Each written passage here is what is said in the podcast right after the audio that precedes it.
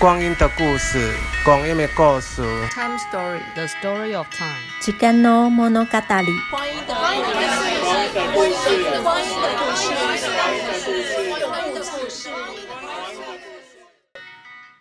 Hello，各位听众朋友，大家好，欢迎又来到我们由热线同志咨询热线老同小组我们所制作的呃 Podcast 节目呃光阴的故事。那这一系列的故事呢，主要我们是想要来跟大家分享关于同志社群的生老病死、婚丧喜庆，还有很多很多历史的一些故事。那呃，我们有非常多的系列。那今天这个系列呢，就是说故事系列。那我们很希望呢，透过这个 Podcast，我们能够记录下。呃，很多人很多事，关于你我的，关于我们同志社群的一些生命的经历，这样子。那我是呃今天的主持人之一，我是呃志伟。那我们也请我们另外一位主持人自我介绍一下。好，大家好，我是柯飞，很高兴又呃欢迎大家来收听今天的节目。嗯，我我我们我们今天这个节目，因为我们两个主持人都是 gay 嘛，对，但是我们今天要访问的一个是比我们还 man 的人。他认同很多，但应该没有 gay 的认同这样子。对，那为什么我们当初在安排这个名单的时候会，会柯飞会把它放进来？对，我觉得他很有代表性。嗯，呃，有一次那个呃老同小组有一个活动叫彩虹手年巴士，是我们会邀请不同世代，那特别是一些大哥大姐一起出游。我记得有一次出游的时候，然后呃有大哥就说想要邀请这位朋友，他觉得他很 man，然后想。邀他来跟那个他们坐同一桌，这样子是对。后来阿妈才跟他讲：“哦，伊不是查甫的啦，哦，伊不是查甫的。”对，那我们今天呢，就邀请到呃，我们热线呃非常呃资深的义工，已经参与热线非常多年，那也参与热线非常多小组。那我们来掌声欢迎我们的痛，请痛自我介绍一下。大家好，我是痛。就这样吗？今年几岁？我们要回到老同小组的习惯。呃，五十八，五十八。哎，你你你你当年来热线的时候是几岁？还没有五十，还没有五十，所以真的十年了。对，差不多十一年哦，十一年了，很资深。讲到这个呢，其实就要说一下哈，呃，那个呃，痛现在已经五十八岁了嘛，那但是他其实加入同志社群时间没有很长。在四十几岁，可是他加入之后呢，他对同志社群的很多事情他都非常的关心，算是在热线里面是一个参与度很高，然后非常热心的一位朋友。而且他在热线里面参加的小组还蛮多的哦，从最早的接线小组、艾滋小组，然后到跨性别小组、老同小组，真的是每个小组都参与到了，很有趣哈。所以我们今天就来听一听，呃。痛说他的故事哈，嗯，首先我们的第一个第一个要问的，当然就是我们最经典的问题，因为我觉得我们听众朋友可能很多很少听到五十几岁的同志的故事。我们我们有一集，上一集应该是上一集，我们有一集是访问了汉斯阿嬷，对，阿嬷也讲了，阿嬷六十六十七了，对对对，好，所以这一集痛要不要也来讲一下你你当年怎么怎么发现自己？对，你是几岁发现？对，呃，大概幼稚园吧。幼对你，你等下我我先问一下，你幼稚园是民国几年？这样比较有时代感啊。我们叫光阴的故事啊，差不多五十几当前。我我我我当五十几当也是民国五十。幼稚园应该是六七岁的，六七岁的时候，哇，那就减五十，民国。民国六五十六十几年吧，还有五十五十六吧。哇，OK，好好，所以那时候哇，民国五十五十五十六，这个痛。那时候我想可能我们的听众有些爸爸妈妈都还没有出生。那那个时候在幼稚园，哇，那时候在幼稚园，民国五十几年幼稚园有个小女生哦，大家以为的小女生发生了什么事？对女生比较好奇吧？好奇。那你会对好奇的女生做什么事？当然是把它丢到水塘里面，丢到水塘哦。对啊，哇，这是吸引女生注意的方法吗？呃，现在回想是啦，嗯，但是那个时候对女生做这种事应该会被讨厌吧？对啊，又被她记一辈子啊。哦，所以现在还有联络吗？当然没有。好，可是那个那个时候是幼稚园，那其实都年纪还很小嘛，所以那时候比较会当做是顽皮。对，嗯，然后可是真正开始感觉到自己呃跟别人很不跟别的女生很不一样，然后是真的打从心里喜欢女生是什么时候？那时候大概小学三年级吧。嗯，马西就早熟哎、欸，嗯，小学三年级，然后发生什么事呢？没有，就是喜欢陪同学回家，嗯，去跟他一起上学啊，那一起回去当护花使者。对，而且他们家离我们家很远，其实都不顺路哎、欸。嗯，你那时候也是住北头？对啊。哦、OK，, okay 人家是住在南四角吗？没有。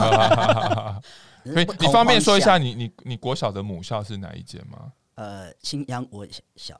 清清清江清江国小，清水的清，对，江江对，OK，好。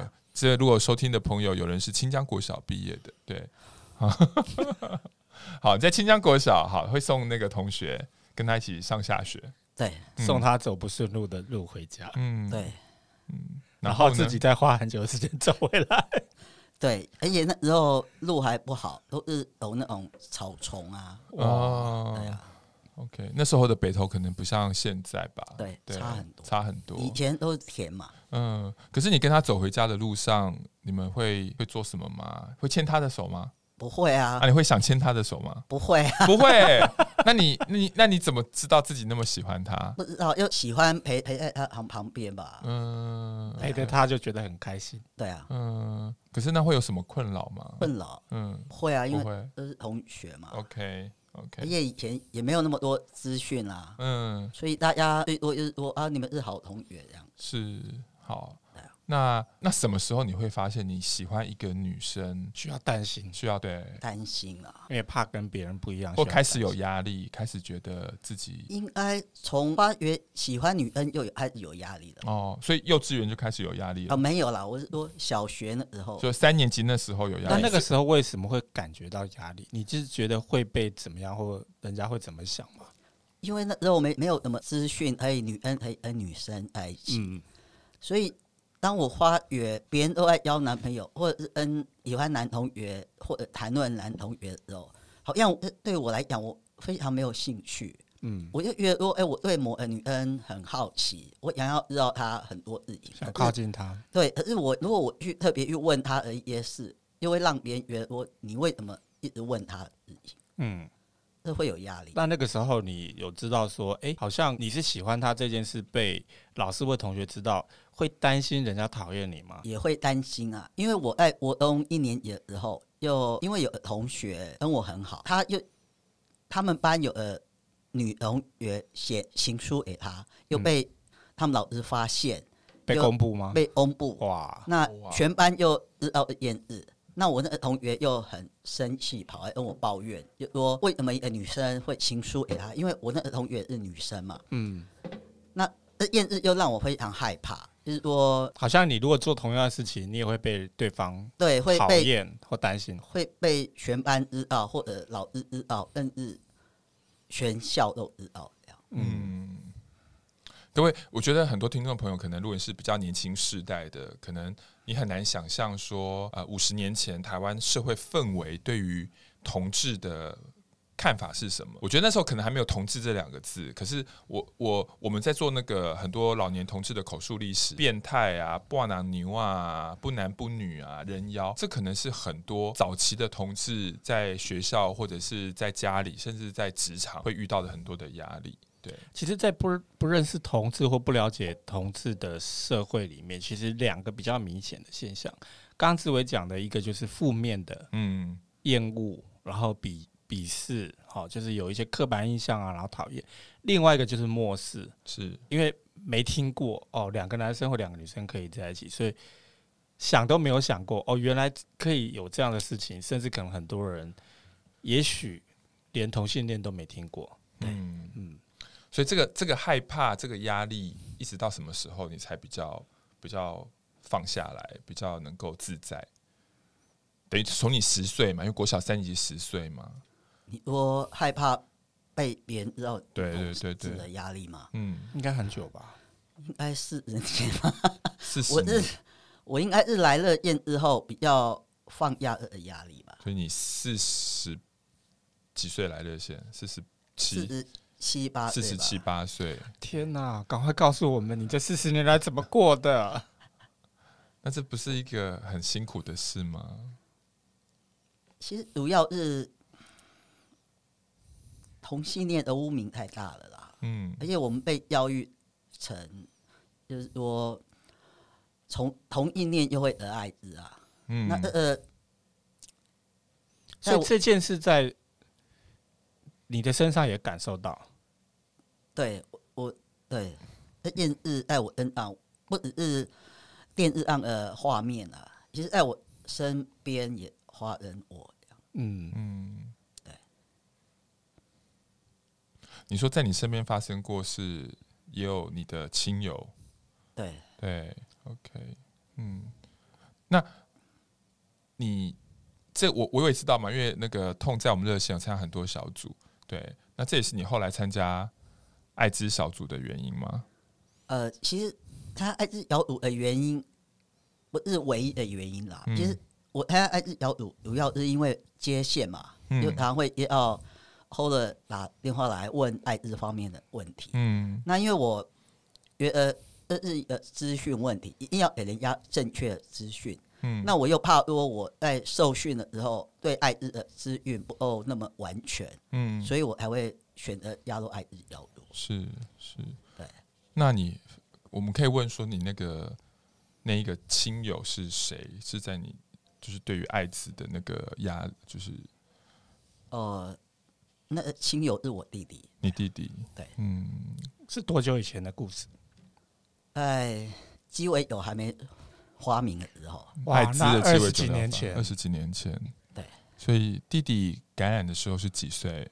他感染的时候还没有三十岁吧？哦，很年轻，对对，所以那你那你也是因为弟弟感染才知道他的同志身份，还是在那之前？没有没有，我在他高中的时候就知道了。高中的时候，是你发现还是他跟你承认？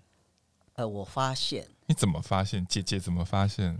因为一个高中生会每天把他的学生裤烫的那么笔直，那把他的那个黑皮也擦那么亮晶晶，而且他几乎每次带回来的同学都是跟他一样那么呃清秀吗？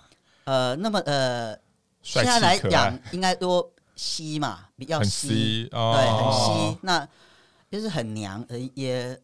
同学，而且都他们的对话就跟类似阿妈跟小二弟这种对话。哦，汉氏阿妈跟汉氏阿妈的女儿，哎，是女儿吗？还是对，就是也都是我们的访谈的这个那个老年同志的朋友，好姐妹了。嗯，对他们讲话又是很活泼有趣啊。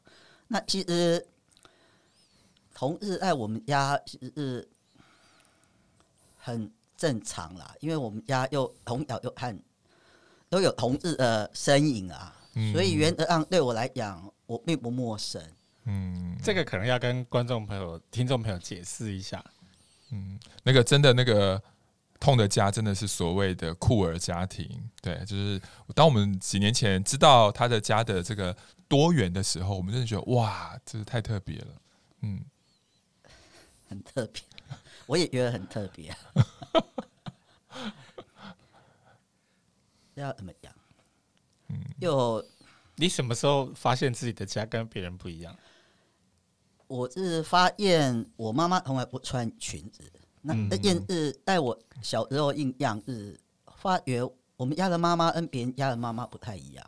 嗯，别人家的妈妈都是雍容华贵，都是矮矮胖胖的，嗯、穿连身裙啊。嗯。那我妈妈都是瘦瘦的，矮，呃，那不凹了，瘦瘦的，而是都穿西装裤，嗯，很帅，很刀啊桑，也还好，因为 我不能多帅啦，嗯，以以当时来讲或许帅啦，嗯，以现在来讲就是普通啦，嗯，但是但是跟各位听众朋友讲，我们有访问痛的妈妈，痛的妈妈其实对于痛或是这个。后来，因为痛的妈妈大概大概也今年也几岁了？八十八十几。了，八十三哦。可是痛的妈妈在年轻的时候都会说，那个时候那时候的 T 都是等着别人追的，都是别人就是婆们要来对 T 好，所以他对于诶怎么过了一个世这一个世代以后换成 T 要去追婆，痛的妈妈都觉得这些晚辈 T 哦真的是不成才这样子，对，对，所以所以痛在很小的时候就发现妈妈开呃不太一样，跟别的妈妈不一样，可跟别的妈妈不一样，跟知道妈妈跟女人很好，这些都是不一样的事情啊。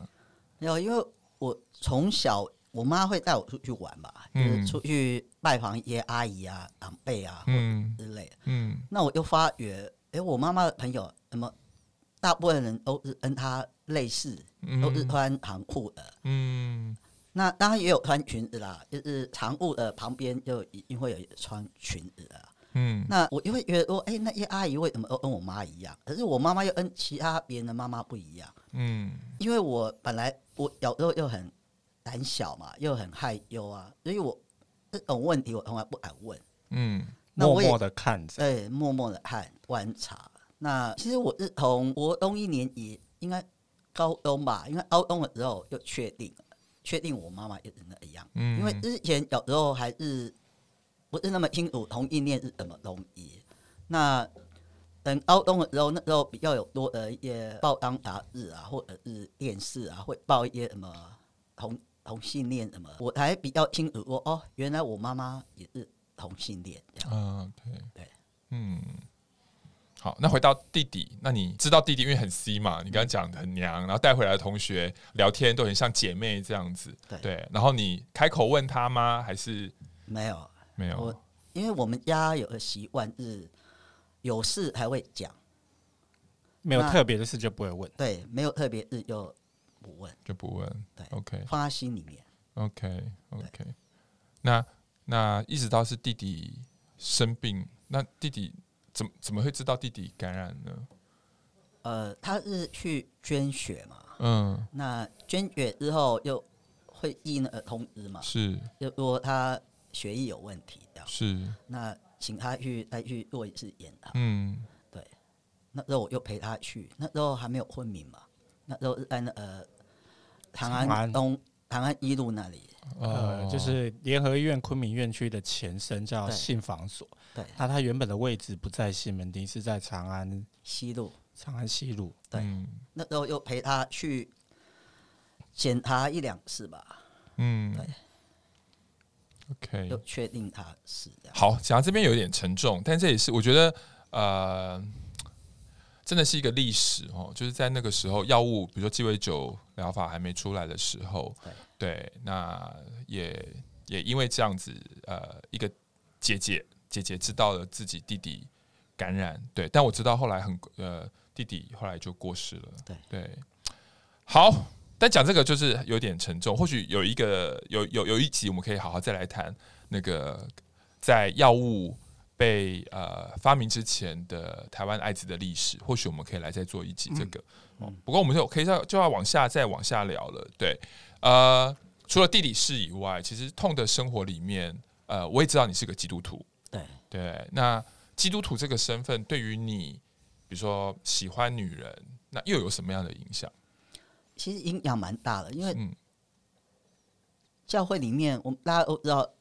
教会都是反对同性恋嘛？嗯，那圣经里面也有提到，可是圣经没有那么清楚的提到同性恋三个字嘛？那可是圣经都是带领呃去解读嘛？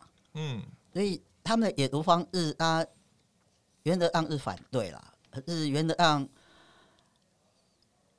也没有那么严厉的禁止。因为每个教会教导不一样，嗯，那我的教会日还好，他没有特别为了验日特别的去做一些批评或怎么样，所以原则上我又我从小就是呃很不喜欢被看见的人嘛，嗯，那我都会尽量避免让别人注意我，嗯，所以相对这件事我也不敢让所有人知道，对，所以又尽量隐藏。诶，那我有个问题，你是？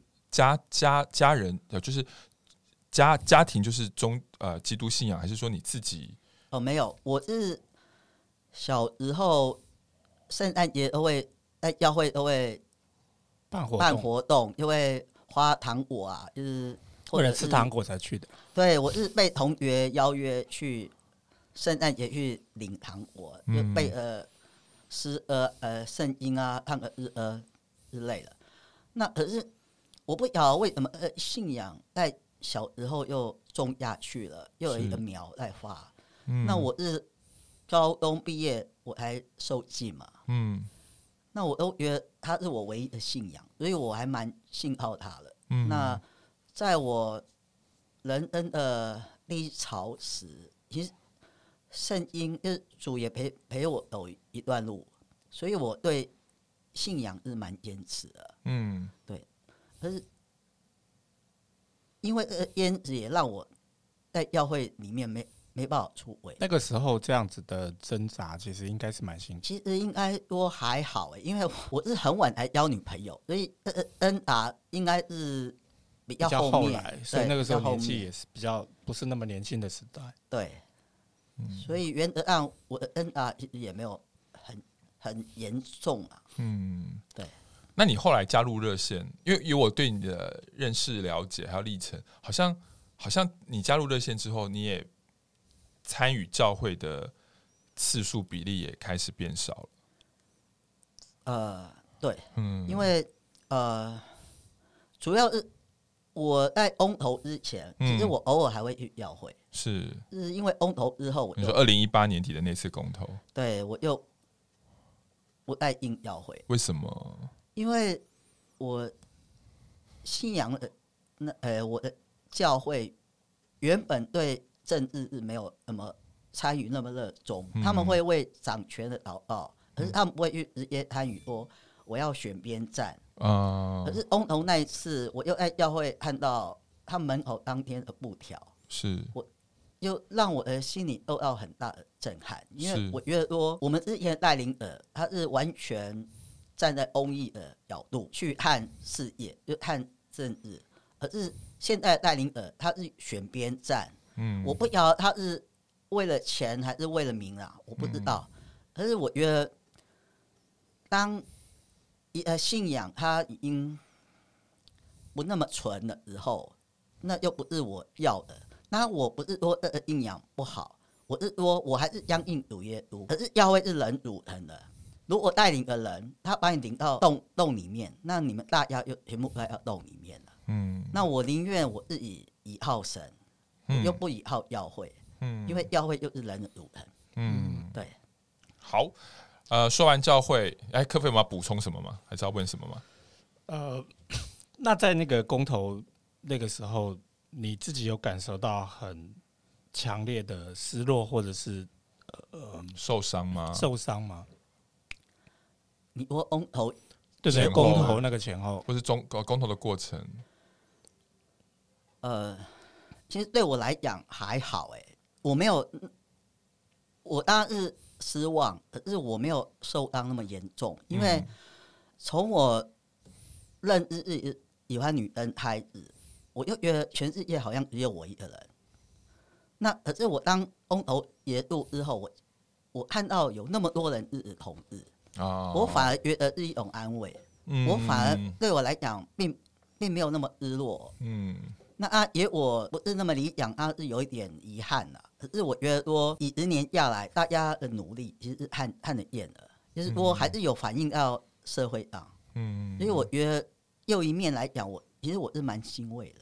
那个补充一下，那个痛说的，哦就是说，二零一八年底的那个公投，其实呃，我真的也身边很多的朋友都会觉得有点受伤，因为好像感觉就是。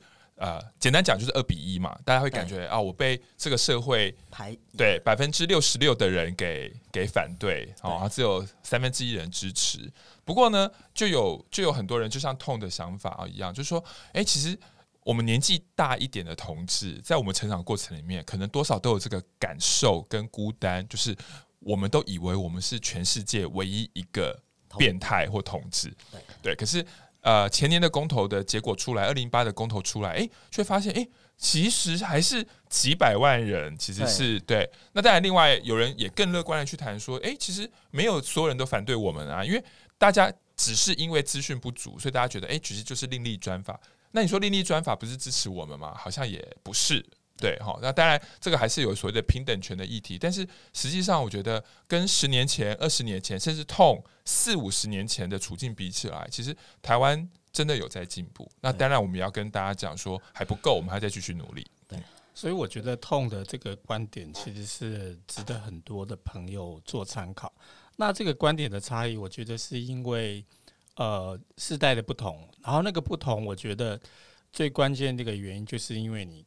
看到的时间是拉长的，对，所以也就是说，当有一些朋友你觉得对这些事情感觉到失望的时候，我觉得可以把你的眼光或你的视野再拉长一点，嗯，就一个更长的时间的思考来讲，其实台湾社会还是往前的，对，对，这是其中的一个挫折，是，但是因为呃时间一直往前，所以我们热线老同小组一直在做一个事情，就是把把。过去的发生的事情，我们希望好好的记录下来。对，对，比如说，呃，我们在之前访问汉氏阿妈的时候，我们就有提到说，其实汉氏作为一个呃比热线还早成立的一个一个同志的一个空间，其实它的重要性真的不亚于热线，它其实就是一个同志中心，而这一个历史其实应该被记录下来。那那个痛也做了一个他很坚持的事情。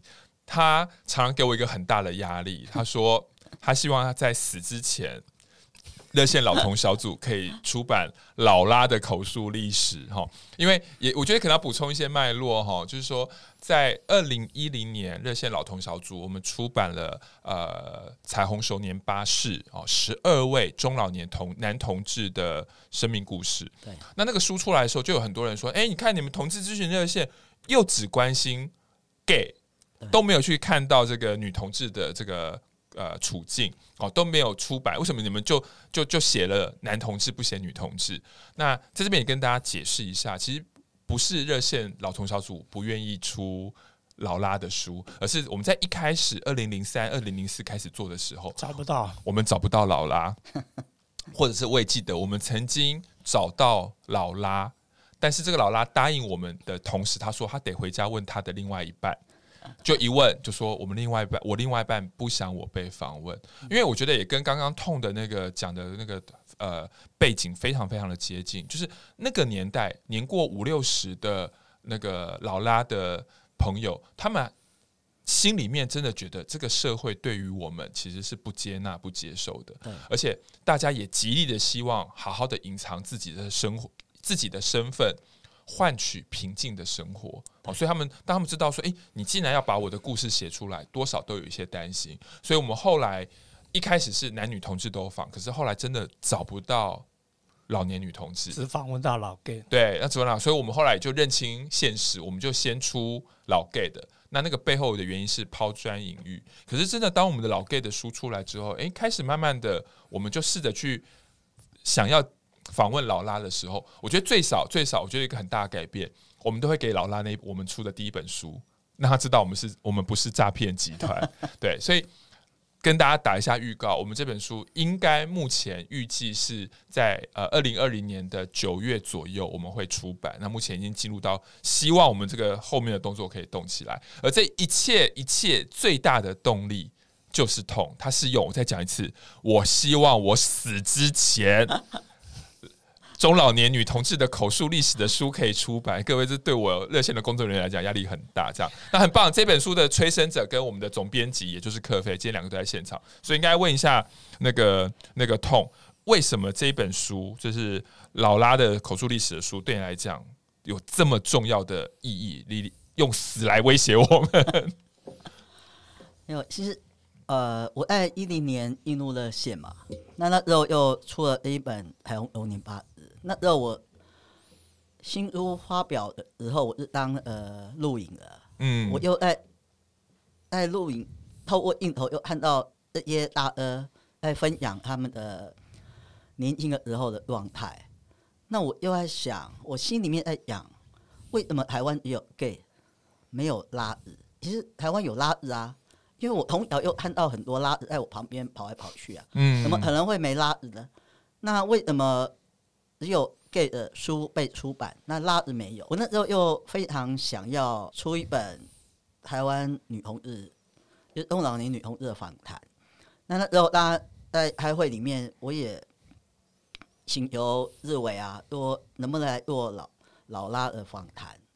那日伟就说：“哎、可以啊，可是要拉日去访谈拉日嘛，嗯，不能要 A 来访谈拉日。可是我应老同的时候，我们也有两位女应役翁，嗯、所以女应役翁很少。我们是到一二年开始，呃，女应役翁多了，嗯，所以我的一本书，那那也感谢我我有呃亲朋好友啦，还有一些被我威胁啊、利诱而来一大堆的。”我有朋友们，还有你妈妈，這個，这个我可能要稍微补充一下哈。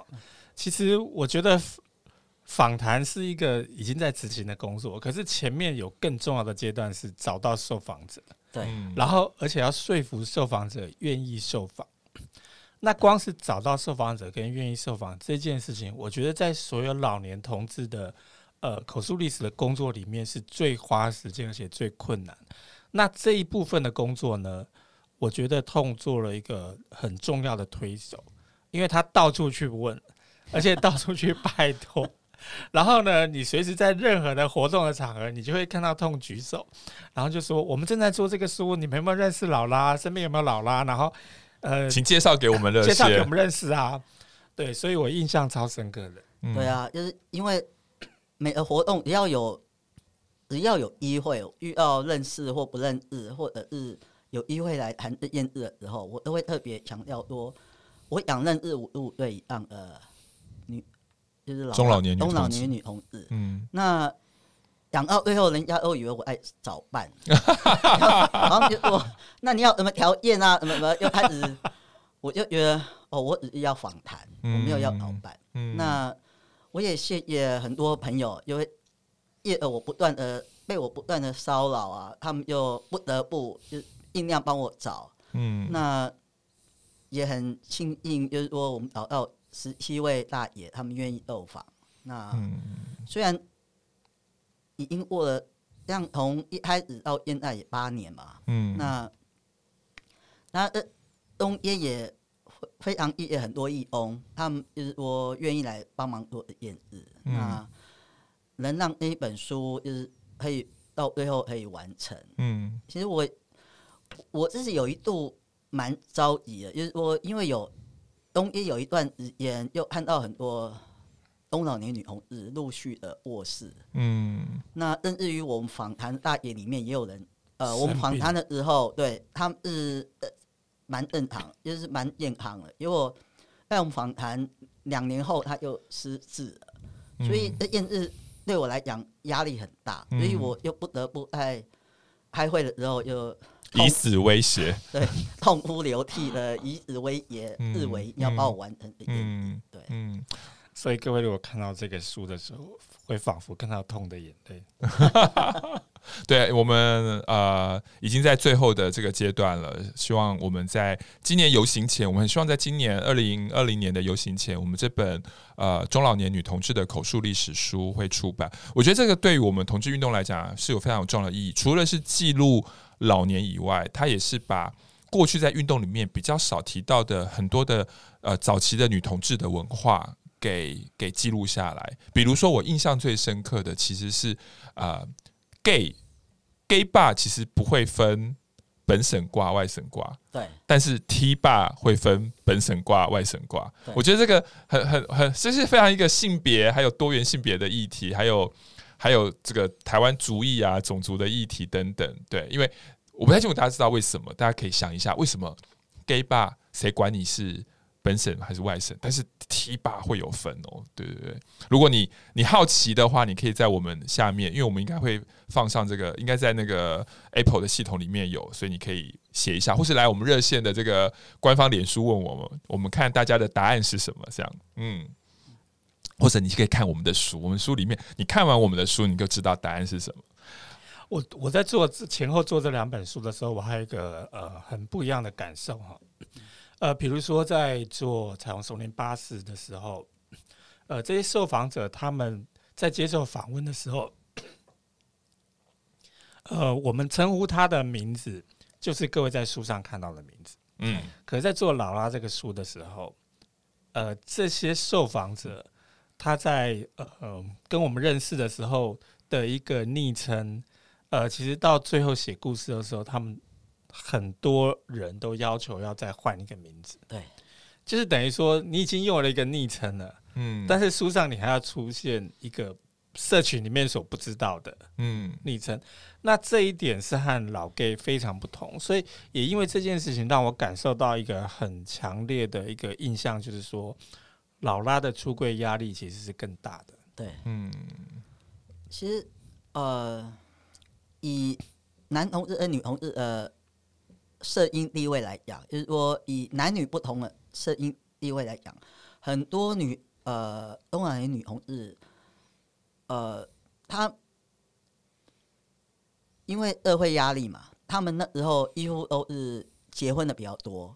那如果你有结婚的话，有小孩，甚至有孙子，你。就是会有不同的压力，那而且，呃，我因为男女的压力一定都不同啦。那我觉得拉子的压力会更大于男同志。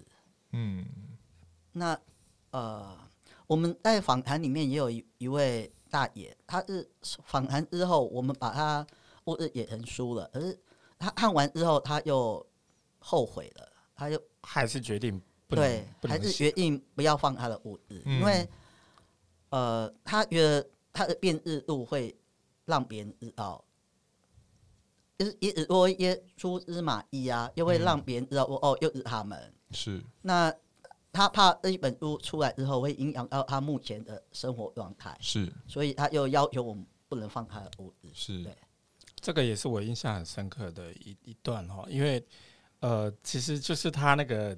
故事实在是太曲折坎坷了，嗯，以至于说他那个稍微一点点的情节，即使你把一些东西变造过了资讯，希望能够不要让别人看出来，但是实在太容易，太容易被猜到了。嗯，好，那回来再回来痛的身上，你看痛讲到书，他就是可以讲很多，然后就一直拼命讲这样子哈。你看，但是呢，哎、欸，要不要聊聊你的感情好了？对。这么这么多年了，感感情讲疲乏吗？疲乏吗？那要不要就来聊为什么会疲乏好了？没有，累了。但我先跟大家讲一个八卦，虽然那个痛在这么多年都非常投入热线，但有一段他谈恋爱的时间，我比较少看到他。对，好，所以通病吗？应该是了哈，然后大家都会这样子了，大家都是这样子哦。但但呃。对啊，对于感情，因为呃五十几嘛，快六十，那这个时候的你，对于情感的态度是什么？对于未来，诶，会不会想要？尤其是我们呃同婚也通过一年多了，这个法跟你有有，虽然我们一起努力嘛，尤其公投期间，这个就是一个对。可是通过之后，对你的情感有影响吗？对你对未来想象有改变吗？或者是说？你自己怎么看现在的你的感情生活？对，或是你想要追求的是什么？没有，我觉得顺其自然嘛。我觉得顺其自然是蛮重要的，就是不要强求，因为强求强摘的瓜不甜嘛。哦，强摘的瓜不甜。OK，、啊、嗯，顺其自然就好，等待自然落果嘛。会不会是因为你太投入热线的活动啊？在各式各样的场合，不管座谈会啊、街街头行动啊，其实都可以看到痛的身影。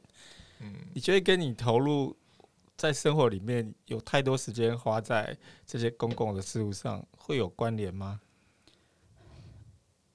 我觉得呃，应该不至于啦。嗯，可是我觉得主要是我自己的态度问题啦，因为我觉得我很喜欢把。把所有事情当过事情来做，嗯，就是说，不管是情感啊、家人，或者是呃工作，我都会把它当成我必须去完成的一件事，嗯。所以相对我发觉我比较不那么感性，我太理性了。嗯，那理性到，嗯，或与跟我爱一起的人都会觉得很痛苦吧。嗯，我觉得或与。顺其自然吧。嗯，对。OK，但是痛是一个对朋友非常超有义气，对，超有义气的，对，嗯，而且讲一个讲一个，大家就是事前我们在录音呃录音前的那个小八卦。痛知道每次到一个地方，他第一件事情是我们来拍照吧，对。然后那个我我猜他换手机的最大原因，应该也都是更好拍照这样。那我们常常开玩笑，因为我们老同小组很常讨论一些生老病死的议题，我我们所以我们就可以讨论一些死亡的议题。我说，哎、欸，痛，你真的就是一个你的告别式，把你手机里面的那些相片拿出来放，应该都是。可以放好几天，放不完这样子，对。而且别人的我有历任的男男女朋友，我都知道。嗯，所以我我真的要问，就是说，那拍照就用我我你真的就是一个很热忱用手机拍照的人，拍照这件事情对你的意义是什么？其实我是想记录生活啦。其实，嗯、呃，有人文笔很好，他会用文字去记录他也生活状态。是。那因为我这人蛮懒的，因为我不太会。而且我又没念书啊，对，也弱又很差，所以原则上我不太会用文笔去记录我的生活。可是我因为我的生活应该至少进入社群之后，因为我的生活有非常大的改变。嗯，那当然我从小也就开始拍照。那呃，可是有时候我觉得小时候的拍照跟现在的拍照不太一样。有时候就拍风景啊，拍一些地点啊，或者是一些呃不一样的感觉。那现在我比较喜欢拍人，因为我觉得呃人就是说把握当下。我觉得人与人相处是要呃有一句话叫及时行乐。嗯，因为我觉得人。你不晓得他下一步或他下一分钟人在哪里，所以如果你当下没有马上记录的话，你可能过了一两年，或者是呃一个月，或者是一个礼拜，他又不见了，或是他又去外地了，或去哪里了？嗯，他不见得人与人相处，不见得那么可以永远一辈子在一起。嗯，所以当我们有机会在一起的时候，你拍下这种欢乐的感觉，那呃呃是可以当你。老到没有办法动的时候，你看看这些照片，就是一种回忆嘛。是，因为有时候我们年纪大，你看文字的记录，我们也看不太清楚，也回忆不起来那到底是什么东西。嗯。可是你看照片，就比较容易勾起一些当年的回忆啦，或者甚至于说，哎，我什么时候变那么胖啊？我什么时候变那么老啊？或者甚至于说，哎。你什么时候认识他了？他他的变化怎么样？到几年后他又变得怎么样？嗯，我觉得这是一个很有趣的记录。嗯，所以我还蛮喜欢用拍照来记录人生。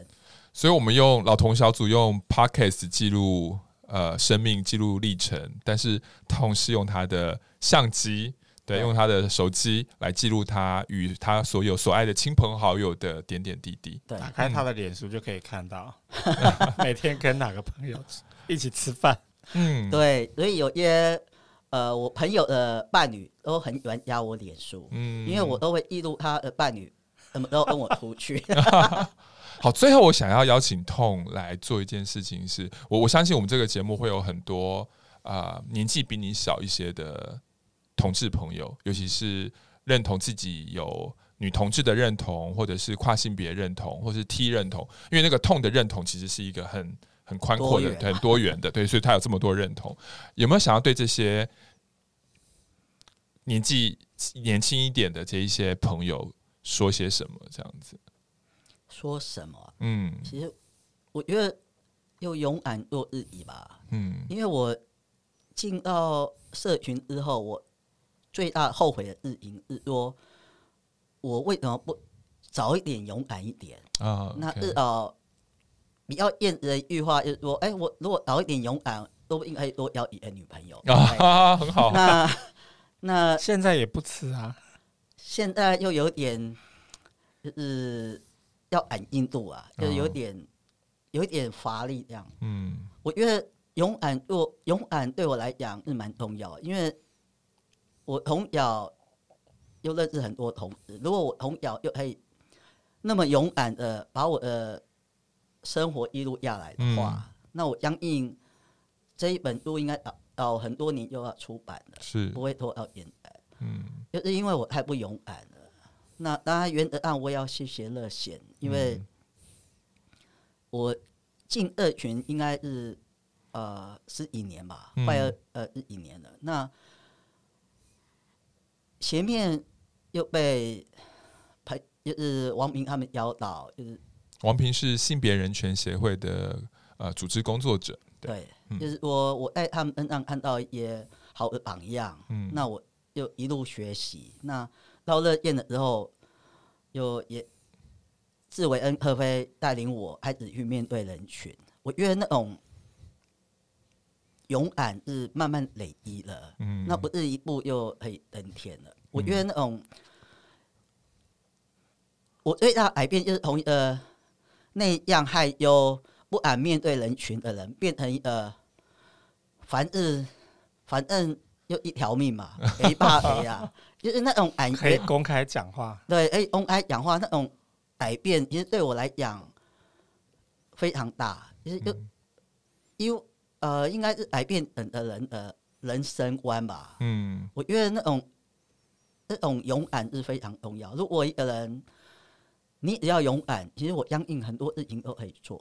嗯，对，是好。所以痛呢，要提醒，如果你是呃听众朋友听我们这个 podcast，你是一个还在担心，还在对自己的生命或者同志身份有很多的害怕，对，那呃。勇敢是两个字，但勇敢可以有很多的方法。你可以打一通电话来我们同志咨询热线，你可以搜寻网站去搜寻呃很多呃 NGO 性别团体的一些资料。我们都希望你能够呃学习痛，而且但是不要学他太晚。他说的 对，可以早一点点跨出一步，跨出第一步。社群对，好。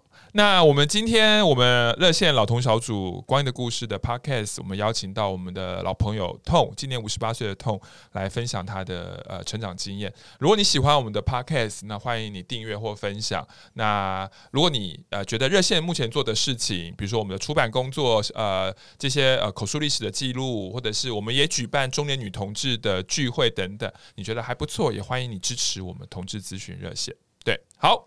那我们今天的节目这边告一段落喽，谢谢，好，谢谢大家，谢谢，谢谢，拜拜，拜拜。